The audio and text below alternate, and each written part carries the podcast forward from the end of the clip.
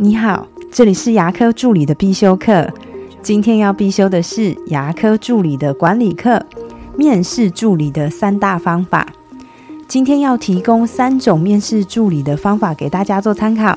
第一种，二次面试。二次面试呢，适合比较大或是有连锁规模这样的诊所。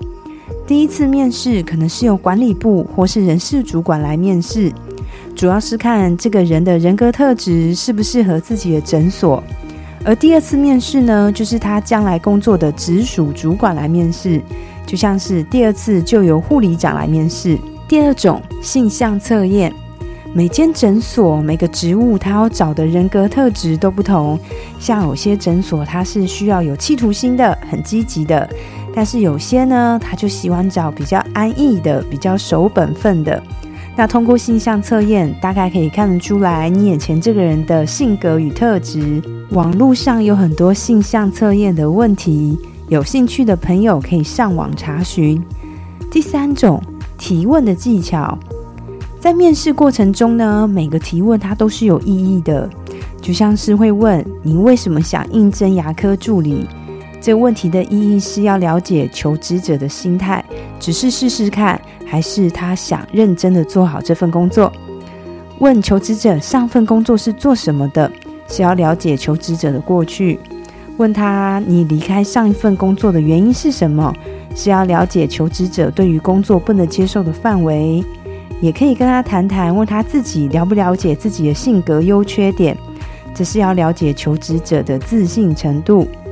在过去工作或是求学的经验中，让你最后悔的一件事是什么？如果再重来，你会怎么做？这是要了解求职者的自省能力。还可以问一下他：如果你住的比较远，你要如何解决交通问题？这是为了避免他将来要用距离太远当做离职的借口。还可以很巧妙的把诊所的一些要求放在问题里面，就像是。如果在我们诊所工作要化上职业装，你可以接受吗？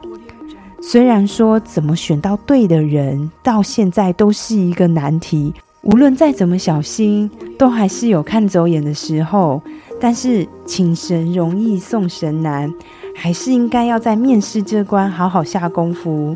所以俗话才会告诉我们：不怕神一样的对手，就怕猪一样的队友。那我的分享就到这边。如果你认为今天的内容对你有帮助的话，请帮我下载下来或分享出去，让更多人听得到。